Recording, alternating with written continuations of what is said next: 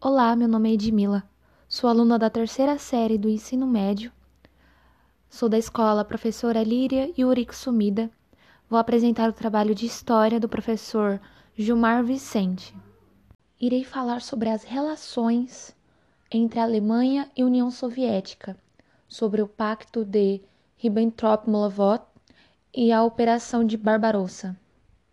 Este tema fala muito sobre a união da Alemanha com a União Soviética. Mas que no fim de tudo, a Alemanha acabou traindo a União Soviética. Em 1933 ocorreu a ascensão do nazismo.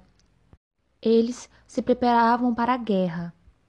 Eles alimentavam a sua indústria bélica e traçava planos para o ataque. Neste contexto, ocorreu um dos mais ardilosos acordos, que foi o Pacto de Ribbentrop-Molotov, conhecido também como Pacto Germano-Soviético. Esse acordo foi entre Hitler e Stalin. O pacto foi assinado dia 23 de agosto de 1939. Hitler propôs não atacar a União Soviética por período de 10 anos, com o intuito de não ter que enfrentar duas frentes na guerra, na parte oriental e ocidental. E Stalin aceitou porque ele tinha uma cláusula secreta que dividiria com a Alemanha a ocupação da Polônia. Mas, como eu havia dito, no fim das contas, Hitler traiu Stalin em 1941.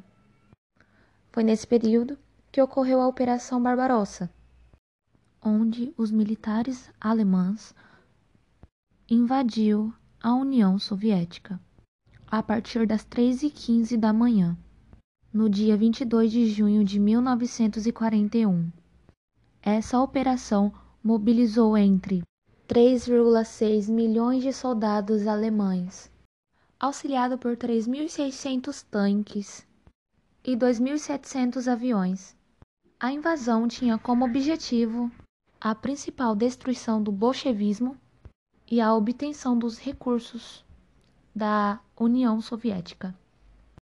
Foi isso aí. Muito obrigada por ter ouvido até aqui é, e até logo.